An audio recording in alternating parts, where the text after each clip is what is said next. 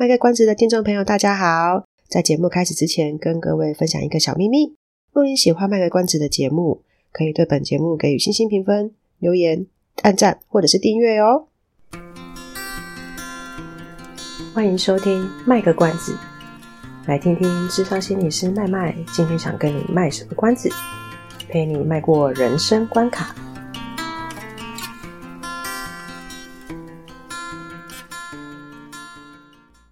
各位听众朋友，大家好，我是麦麦，欢迎收听卖个关子。大概在去年底还是今年初左右的时候，ChatGPT 的议题相当的热门，很多人会把自己跟 ChatGPT 的对话给抛出来，或者是利用呃 AI 生成的那些图分享给大家看。可是大概渐渐的到了，好像是四月五月的时候吗？有关于 ChatGPT 的话题或讨论就变少了。那个变少呢，并不是代表说 ChatGPT 或是 AI 这个东西弱掉或是不实用了，而是我自己的感觉啦，应该就是民众的热潮过了，就大家本来很热衷的在讨论这件事情，然后一窝蜂的就觉得哦，突然之间觉得没有什么好玩的，就就没有那个热潮了。可是呢，在各个领域里面都还是有他们自己的想法，在去研究说怎么样去运用这个 AI 或者是 ChatGPT。那今天我们这一集呢，要分享的是一个新闻。这个新闻呢，它就是有关于 ChatGPT，它去评估一个忧郁患者后续比较好的治疗方向，跟人类去评估一个忧郁患者后续比较好的治疗方向，这两个。的评估有没有什么差异？那这是一份英国期刊登出来的东西。然后原本麦麦以为是英国研究，讲到英国研究，就是乡民之间就会有一些有关于英国研究的笑话或梗图嘛。那是一个梗啊。不过我想这应该是正式的研究啦，因为它是投稿到一个英国的期刊，叫做不要讲英文，讲翻译好了。这个。这个新闻把它翻译成《家庭医学与社区健康》的这个社区健康的这个期刊上，新闻的标题是这样写的啦。呃，等一下，这句话是新闻标题写的，不是我讲的哈。新闻标题就写说，研究说明使用 ChatGPT 等人工智慧工具来进行忧郁症评估的效果，可能会比医生更好。我更正一下，这不是新闻标题，这是新闻里面写的那个研究的结论。那我先来念一下新闻的内容，因为那个新闻其实没有很长，所以如果我要简简单介绍一下新闻的内容，也差不多要把新闻讲完了，不如就直接把新闻念出来好了。大家如果有兴趣，也是可以就是在资讯栏看那个网址，慢慢一样有把网址附上去，大家可以直接看也没关系。那我就来看一下新闻是写什么，让我来练练口条。新闻标题：研究 ChatGPT 更能遵循忧郁症治疗指引，且无明显偏见。我现在新闻好可怜了，还要先讲结论。这是公视的新闻啊，他他现在新闻就写一个结论先讲。大家是都现在不看新闻内容，只看结论是不是？好了，他的结论先讲的部分就说，英国期刊《家庭医学与社区健康》。近期刊登了一项研究，说明使用 ChatGPT 等人工智慧工具来进行忧郁症评估的效果可能会比医生更好。研究结果表明，ChatGPT 更能够去遵循忧郁症的治疗指引，而且呢不会出现性别或者是阶级的偏见。它是有潜力去进行临床应用，协助医师做初步的评估的。这是他的结论，先讲啊。新闻内容是这样子。英国期刊《家庭医学与社区健康》近期刊登了一项研究，说明使用 ChatGPT 等人工智慧工具来进行忧郁症评估的效果可能比医生更好。研究团队向 ChatGPT 三点五还有 ChatGPT 四描述了八名具有轻度跟重度忧郁症、不同性别跟背景的假患者，然后向 ChatGPT 询问，如果根据医疗标准。会推荐什么样的治疗方法给这八名假病患，并且呢，重复输入了十次，来确保反应的一致性。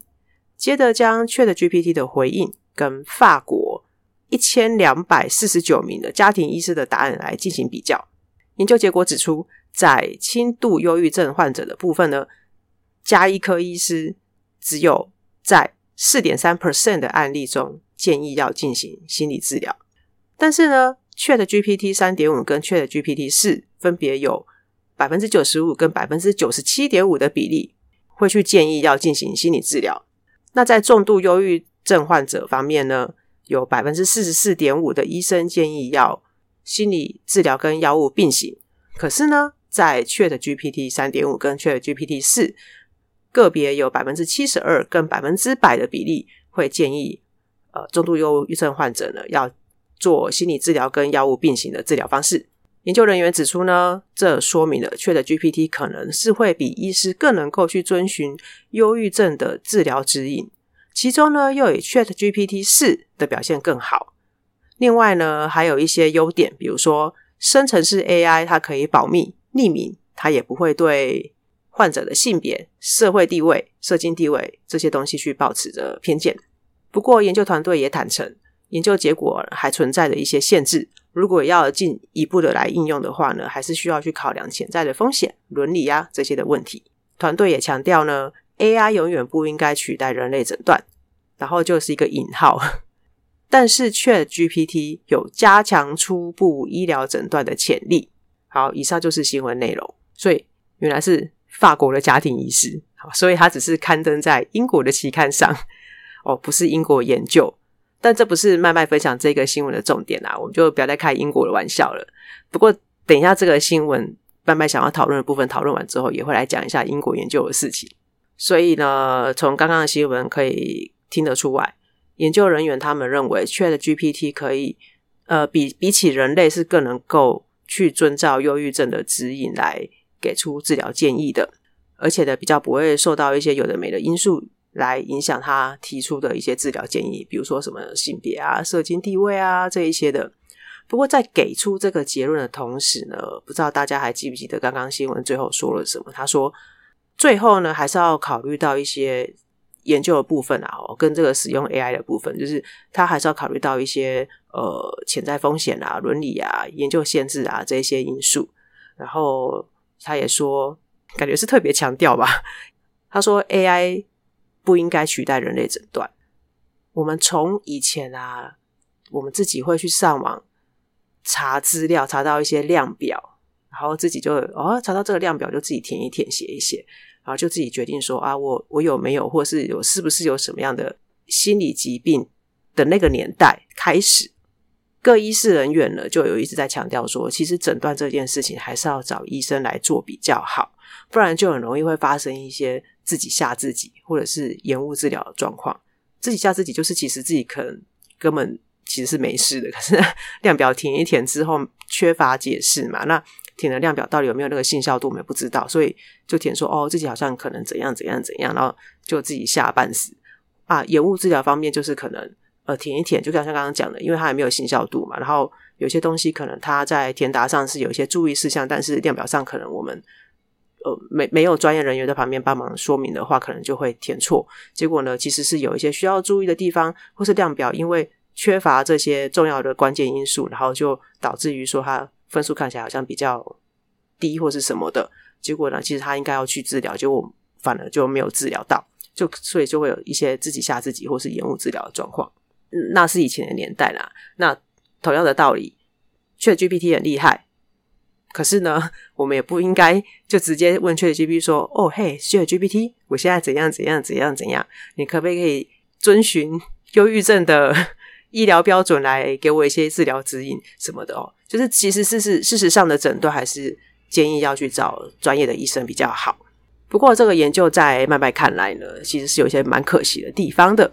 这研究里面，他找的医生呢是家庭医生，不是身心科医生。那他这个研究找的是家庭医生的这个因素啊，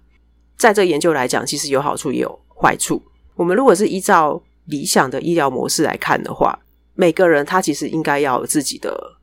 家庭医生，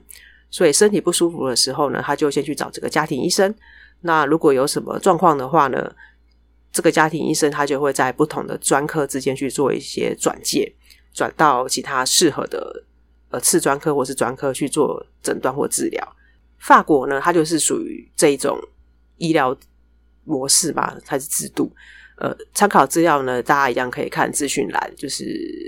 有一些留学法国的人或是住在法国的人，他们有一些分享一些经验。那台湾的健保其实刚开始推行的时候，其实是有一点点有有一点点想要比照这个模式啦。在健保推出之后啊，我们就会发现说，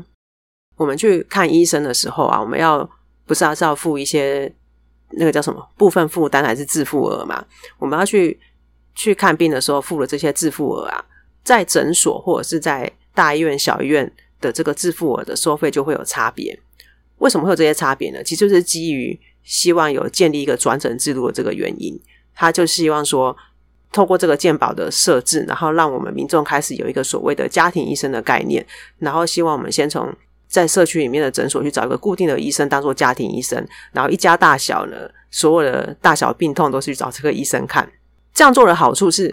医生他就可以很明确的知道这一个人他的疾病史、他的生活习惯、他的一些疾病的进展的状况。那还有这个家族的状况，因为有一些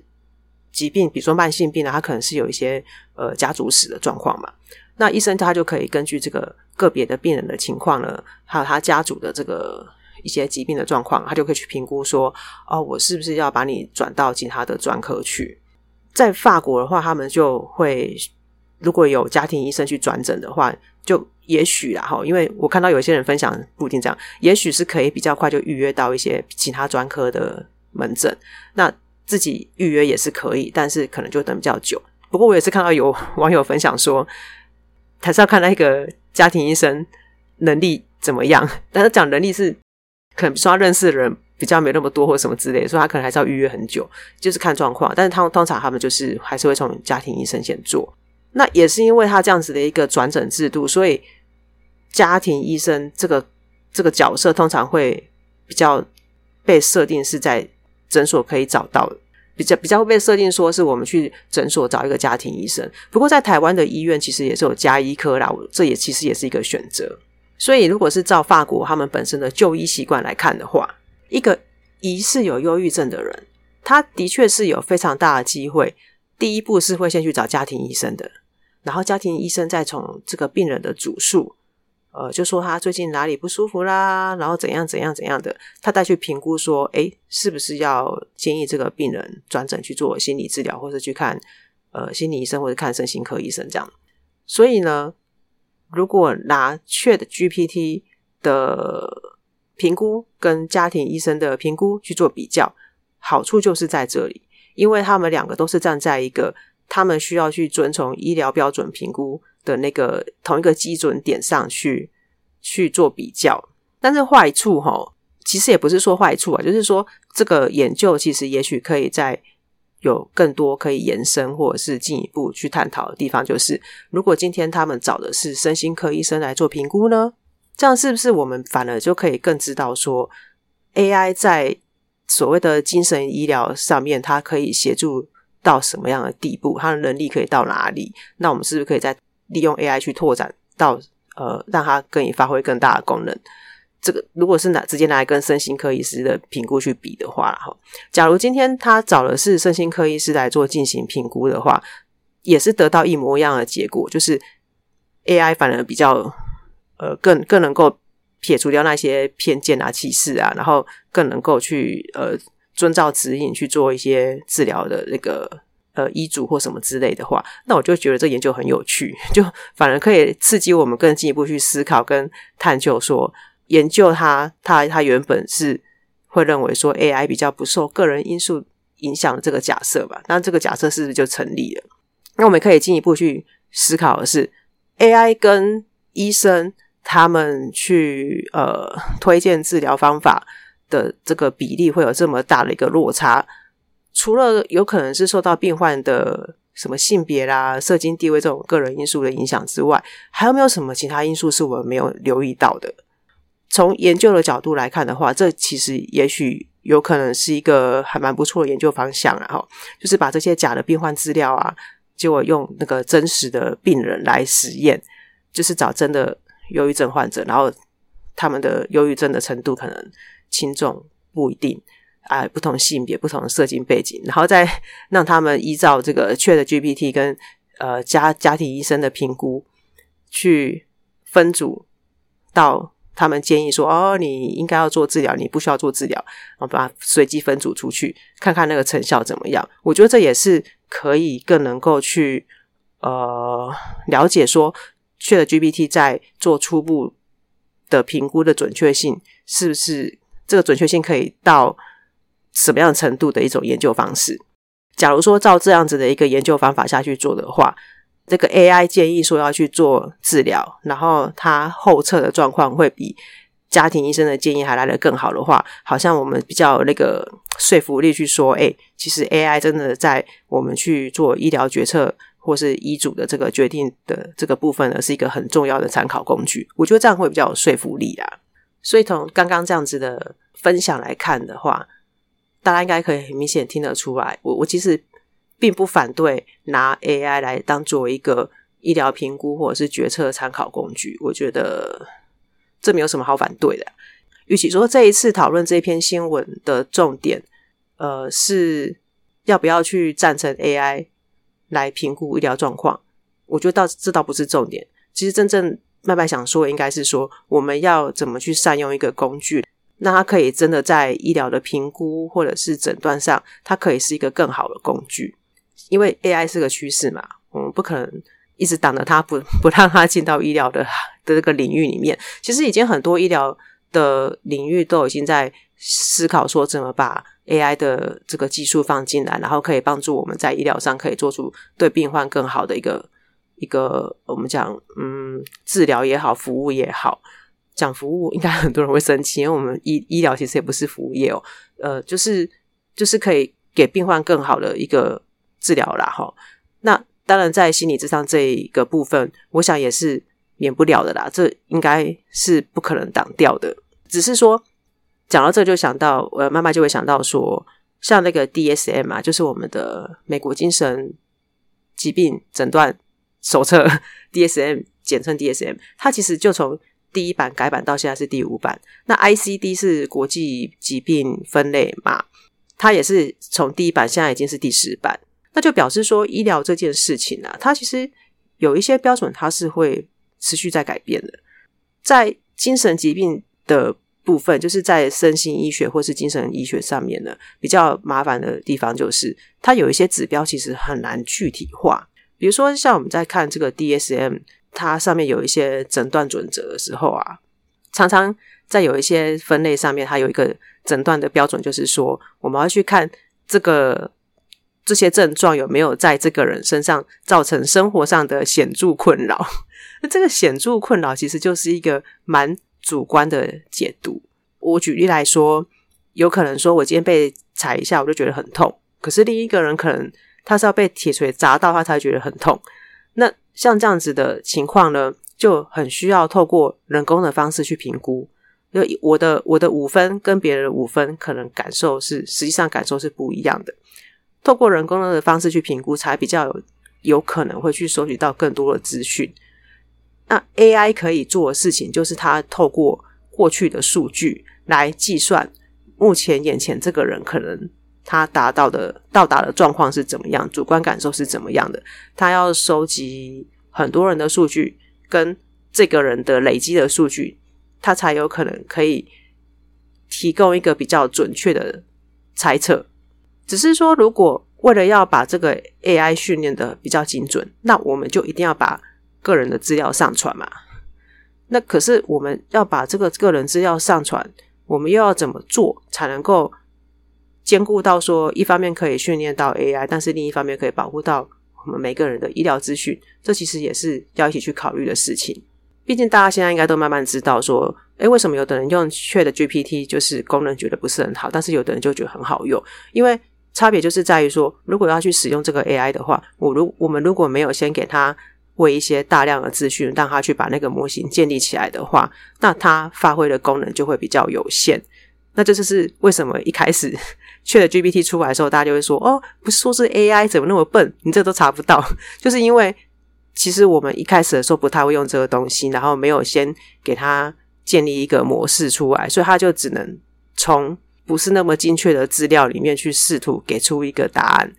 那就等于是它其实是一个很好很好的工具，但是因为呃没有被好好的使用，就会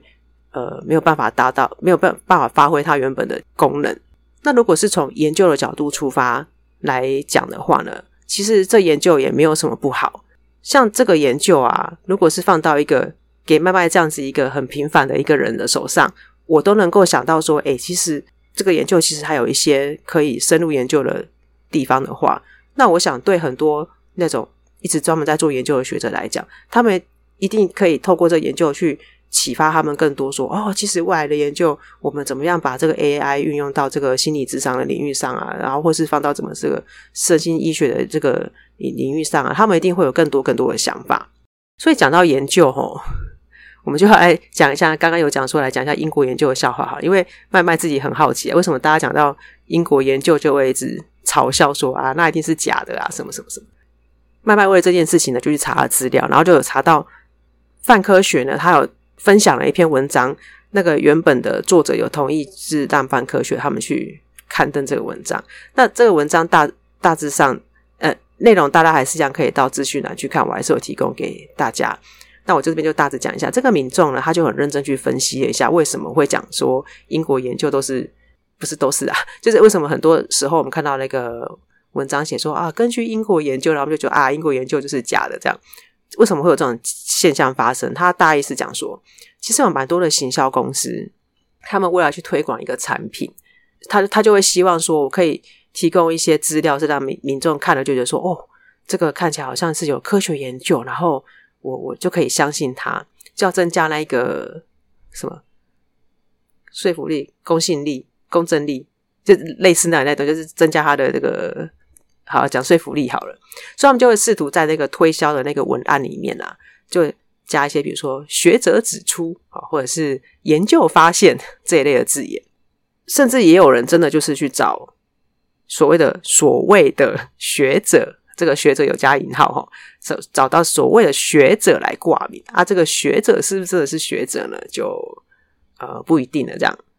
或者是他有的人也会去真的去咨询一下真正的学者。想要征询呃征询一些意见，然后就把这些意见呢，就可能断章取义啊，或者是自己加油添醋啊，啊就写在那个他们的文案或者是推销的这个文章里面，就把它写的好像说，诶，这个学者其实在帮他们的产品背书一样，或是帮帮他们想要去宣传的理念背书一样，啊，中间呢再经过一些人的。转贴啊，分享啊，有的没的啊，然后那个字改一改啊，这个加一点，那个删一点，结果他原本想要行销的东西，想要推广的产品，可能就从那个文章里面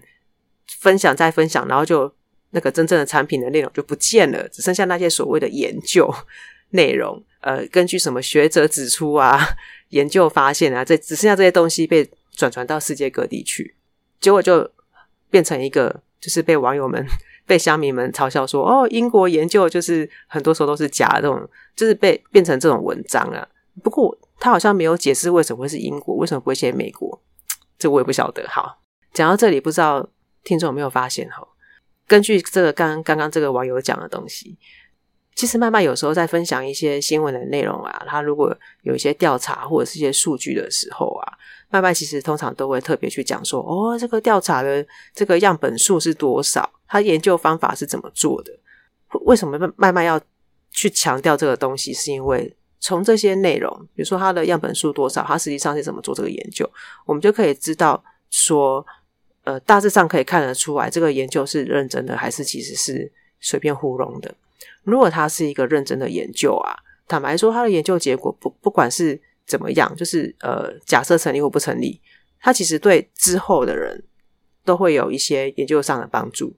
相反的，它如果是一个架构不是那么严谨的研究，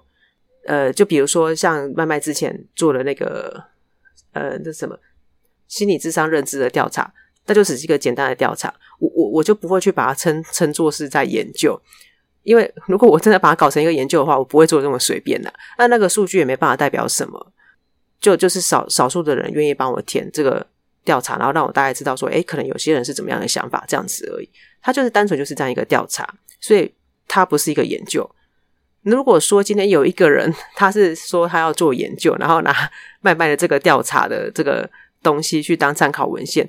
那他这个研究应该是一个蛮 危险的研究哦。就他这个研究其实是不不是很，这可能要稍微留意一下他后来的那个研究结果的数据是不是是不是精准的，或者是是不是可信。好的，那我们就回到这一集的主题：AI 到底是不是开始要去做心理治疗了？如果要慢慢来讲的话呢，慢慢就会说不行，因为呢，目前的法规规定呢，心理治疗只有临床心理师跟身心科医师可以做。好，那 AI 是不是可以做心理智商呢？慢慢也要说不行，因为目前的法规规定呢，只有心理师跟身心科医师可以做。那可能就会有人讲说，哦，那你们就去修法，让 AI 可以做心理治疗跟心理咨商啊？啊，不是很多大学生都说他们都排不到他们学校咨商中心的那个。那个咨商的那个那个约嘛，就让 AI 去做啊，不是很方便吗？齁，关于这一点的，其实就就麦麦个人的观点了。我是讲我个人啦，搞不好其他有同行他们觉得是 OK 啦，但就麦麦个人的观点，我不是很同意，就直接让 AI 去做心理治疗或心理咨商。就像刚刚前面有一段所讲的，心理。这件事情啊，心理健康这件事情，它其实有很多没有办法量化、没有办法具体或是所谓的科学化定义的的的东西。有时候在心理呃，在智商这件事情上啊，我我知道有一些呃学者他们会觉得这不不能算科学，因为对他们来讲，智商。这种社会科学的东西，有很多东西是没有办法像科学那样一就是一，零就是零，零点一就是零点一，没有办法像他们这么明确的东西。所以在心理智商里面啊，有的时候会去影响智商成效的关键因素，并不是个案他说了什么，而是个案在智商的过程当中，他智商的当下，他讲话的当下做了什么。而那个做了什么，其实就是我们讲的肢体语言啊、微表情啊这些东西。AI 有没有机会在未来发展到可以透过人类的表情去判读呃那个人的情绪，去判读那个人的肢体语言代表了什么？我觉得其实是有机会的，但是肯定没有办法到百分之百的准确度，因为人类很奇妙啊，人类有一种东西叫做 不一致。那个不一致，就是我们常常在智商中要去处理的东西。他可能内心想的跟外表呈现出来的是不一样的东西。那这个就是靠我们的肢体语言去感觉到 AI，或是说我们做一个机器人，它去解读表情，它有时候很难去解读到他内心其实真的在想什么东西。那个就是要靠人类去判读啦。不过我其实会。蛮期待说，我们今天既然有 AI 的话，呃，是不是可以让 AI 去，就是训练出一个 AI 的模型，然后让他去当那个心理师国考的时候的那个假的病患？因为如果从今天这一集的新闻来的那个分享的研究来看的话，AI 比起人类，它是比较不会持有偏见的。那这个研究就说嘛，所以它对于评估或诊断是很有帮助的嘛。那反过来的话，如果请这个我们训练出一个 AI 去当那个心理师国考的假病人，那这个 AI 它应该我我们可以想象哦，它应该也是会是一个表现得很一致的个案，它不会因为看到这个考生的样子或是跟他之间的互动，然后就不小心变成一个高功能的个案，或是故意刁难这个 心理师，或者刁刁难这个考生，他会很一致的去表现他的状况。那用这种表现很一致的。假病患去衡量考生的他怎么样去概念化这个个案，他怎么去决定他要去呃做一些智商的介入的方向，去很去评估考生的这些东西的话，我我觉得反而比较可以达到某一个程度上的公平啦。因为现在没有 AI 去当这个假病患嘛，所以我们以前都是怎么样，都是找人去当假个案。那当假个案其实是要有一些能力的。那个能力指的是什么呢？他就是刚刚讲的，要尽量表现的很一致，不能说我今天对这个 A 考生啊，就觉得哦，我看他看得很顺眼，我决定给他稍微放点水，然后给他线索多一点。然后不能今天看到一个 B 考生就说哦，看他就是一脸长得很讨人厌的样子，我就故意就是刁难他，都一直不不回答他什么什么的。就当假个案其实是不能够有这样的情况的。可是事实上啊，如果说今天在现现实的一个智商的状况里面的话，个案他如果遇到一个心理师，然后他他觉得哇，这个心理师好像很包容我，很接纳我，那其实个案真的大多数是会比较愿意去丢出比较多线索。也就是说，他愿意去揭露更多他的状况，当心理师可以比较知道说啊，那原来我要怎么去评估你的情况，我要怎么去现在用什么方式来协助你？其实是真实的情况是这样子的，只是说作为一个人类的假个案，就要很小心去拿捏这一些反应。是我是单纯因为觉得这个心理师他真的这这个考生他真的有做到包容接纳，所以我愿意给他这一些。更多的揭露，还是因为我只是单纯觉得哦，他长得好帅，他长得好顺眼，他长得好漂亮，我就故意给他放水。就我要去当一个假人类假个案，反而要去评估这些东西。所以当假个案其实是有难度的。